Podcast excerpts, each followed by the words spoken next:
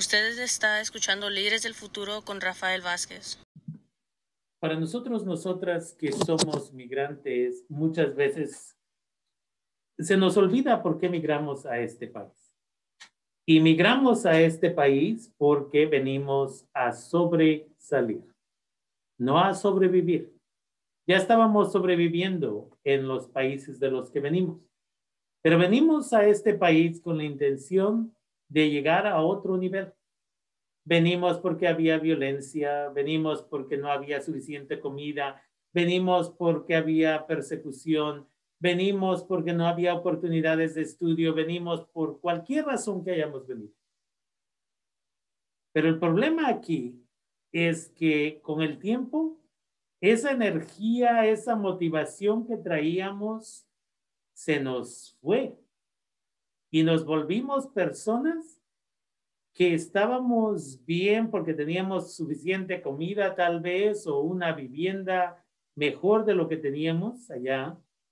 Y lo que terminamos haciendo muchas veces es, you estar felices en vez de recordar que necesitamos pelear para tener suficiente para jubilarnos a una edad joven.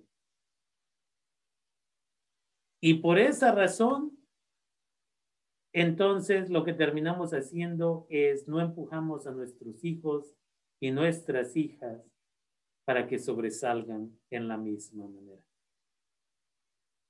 Y terminamos en una situación donde cuando tenemos 50 y 60 años de edad, 70 años o 80 años de edad, no tenemos suficiente para sea regresar a nuestros países de origen y morir en nuestras tierras o para proveer para nuestras parejas y nuestros hijos y nuestras hijas.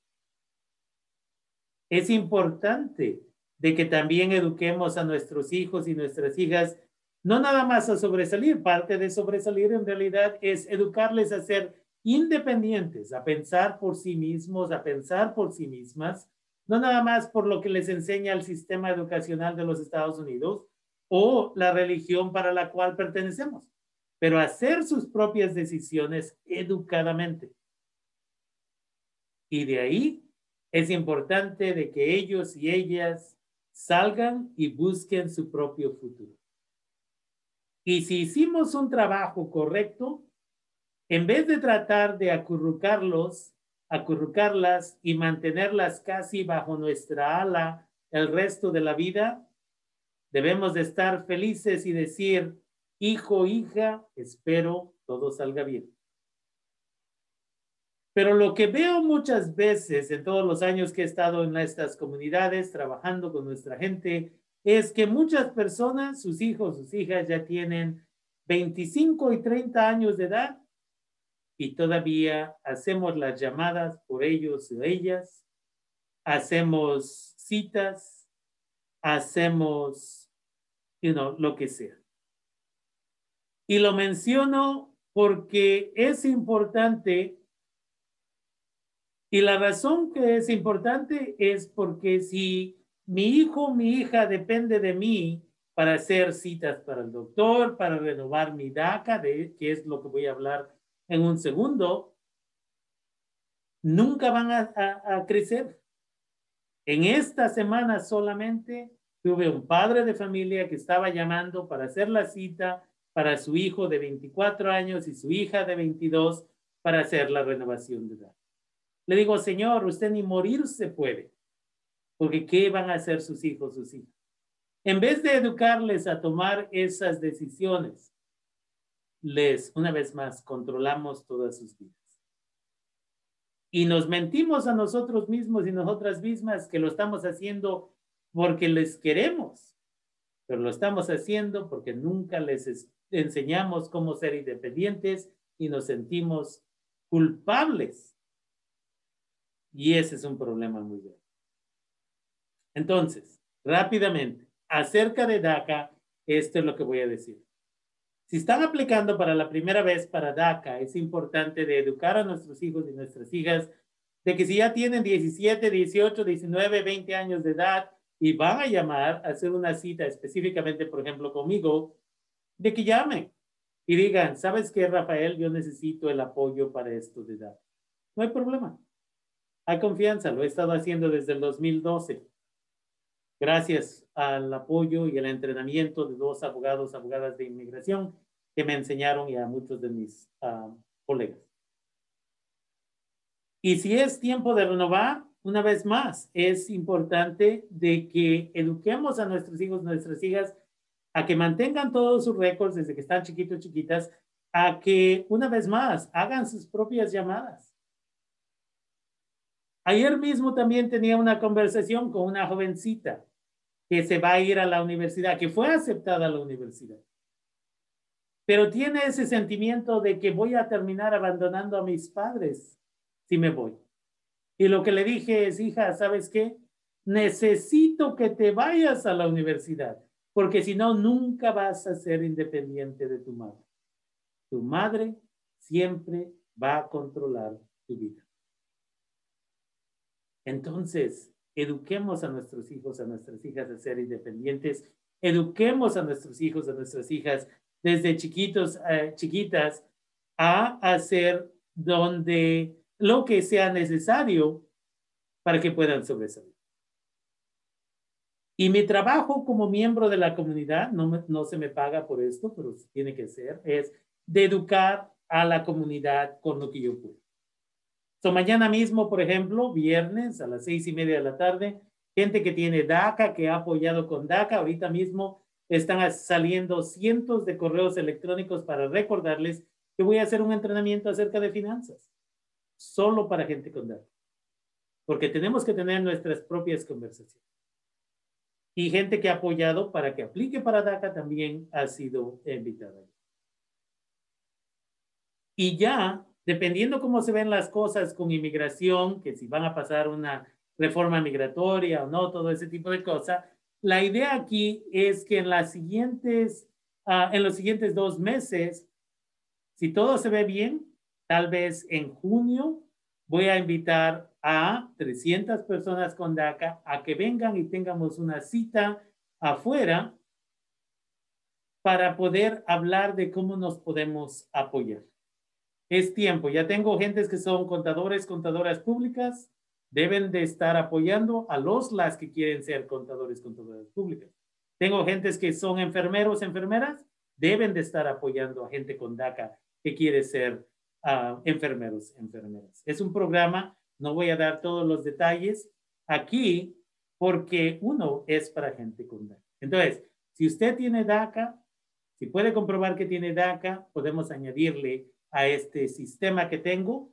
Ah, pero la otra razón que no estoy dando los detalles, porque cinco segundos después de que doy mis ideas, siempre alguien las empieza otra vez, no lo hacen bien y de ahí, eh, para mí lo más importante es la, mantener la información confidencial de gente indocumentada. Entonces, es importante de que nos apoyemos, es importante de que una vez más empecemos negocios, todo ese tipo de cosas, apoyándonos como comunidad migrante, como comunidad indocumentada. Y eso me trae la otra cosa de DACA.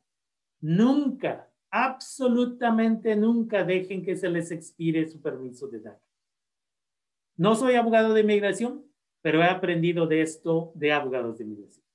Una vez que uno llega a los 18 años de edad, si uno se queda en los Estados Unidos sin ningún tipo de situación migratoria, donde digo, tienen DACA, TPS, UBIS, algo así, esas personas empiezan a acumular tiempo contra ellos y ellas en el sistema.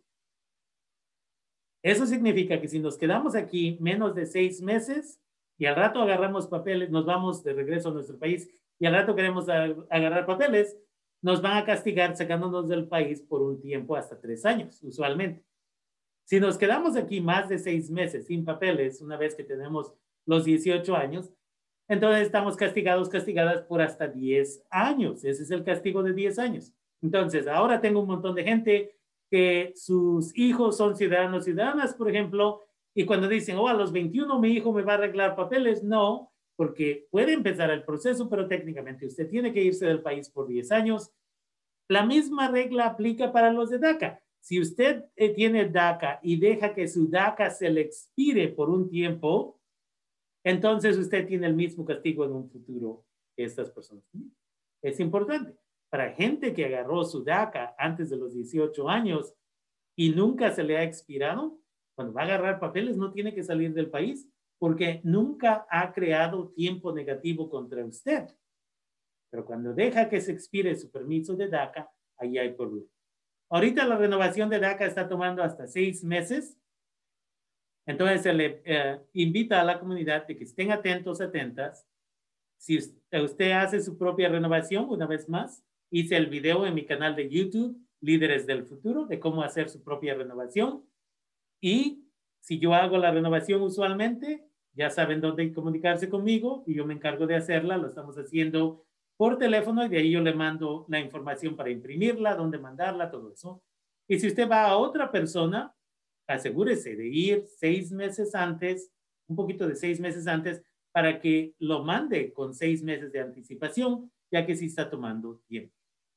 Y si usted lo mandó con tiempo y ya va a llegar el día final de que se le expira el permiso, vamos a decir, tiene una semana y no le ha llegado su renovación, es tiempo de que nos comuniquemos con el representante de donde usted viva. En nuestra situación aquí en el condado de Sonoma es um, Huffman o es Thompson, Mike Thompson, uh, y ellos, ellas pueden mandar una carta de abogacía a inmigración diciéndole ya se le va a expirar la aplicación.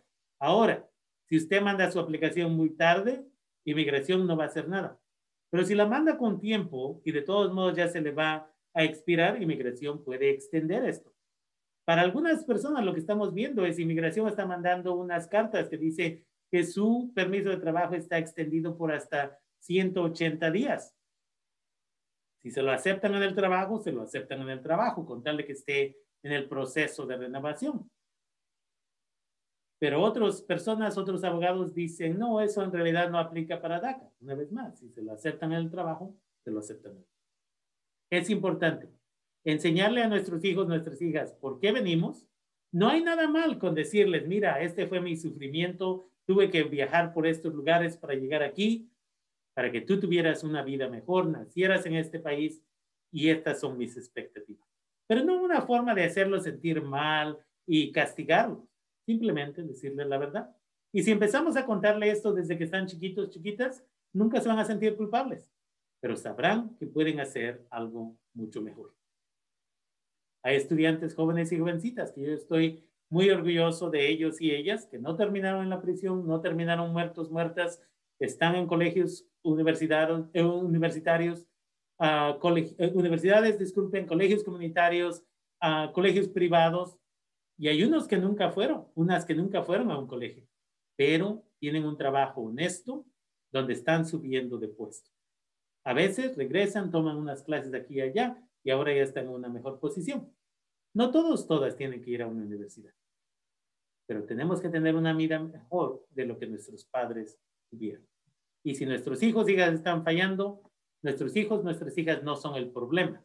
Nuestros hijos y nuestras hijas y sus acciones son el síntoma de un problema que existe como familia. Eso es lo que quiero entender.